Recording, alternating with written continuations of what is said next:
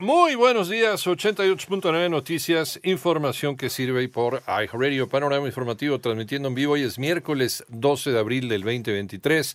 Manuel Hernández, muy buenos días. La Fiscalía General de la República pues determinó proceder penalmente en contra de Francisco Garduño, titular del Instituto Nacional de Migración, tras la muerte de 40 migrantes, esto en una estación en Ciudad Juárez, Chihuahua. En tanto, al asegurar que es inconstitucional la participación del ejército mexicano en labores de seguridad pública en tiempos de paz, el ministro de la Suprema Corte de Justicia de la Nación, Juan Luis González Alcántara, presentó un proyecto para invalidar la adscripción de la Guardia Nacional a la Sedena. Por otro lado, dos mujeres y dos menores fueron asesinados a balazos dentro de su hogar en la comunidad de Acontitla, en Tihuatlán, Veracruz. Y a través de la difusión de varios videos en redes sociales, se expuso la crueldad de bomberos de Monclova, Coahuila, quienes supuestamente pues rescataban perros y gatos solo para torturarlos y hasta la muerte. El alcalde Mario Dávila Delgado aseguró que los videos no son recientes.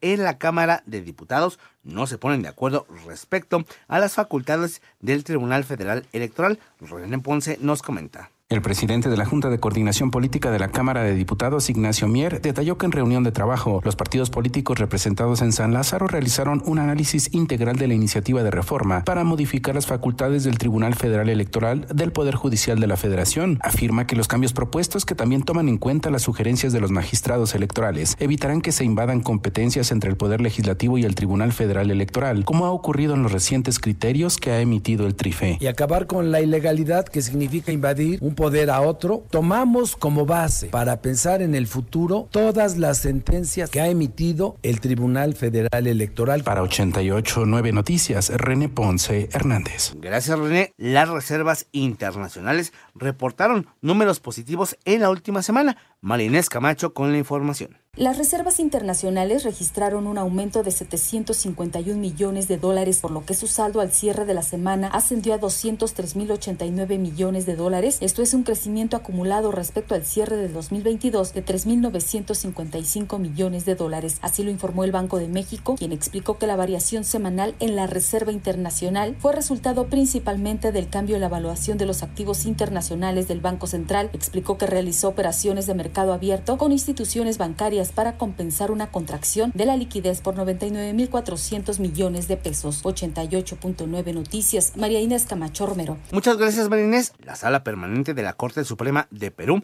rechazó admitir un recurso de apelación promovido por Pedro Castillo, expresidente del país, por lo que permanecerá en prisión. Por otro lado, durante la conferencia parlamentaria internacional Rusia-África, en un mundo multipolar, el presidente ruso Vladimir Putin anunció la condonación de una deuda a países africanos por más de 20 mil millones de dólares.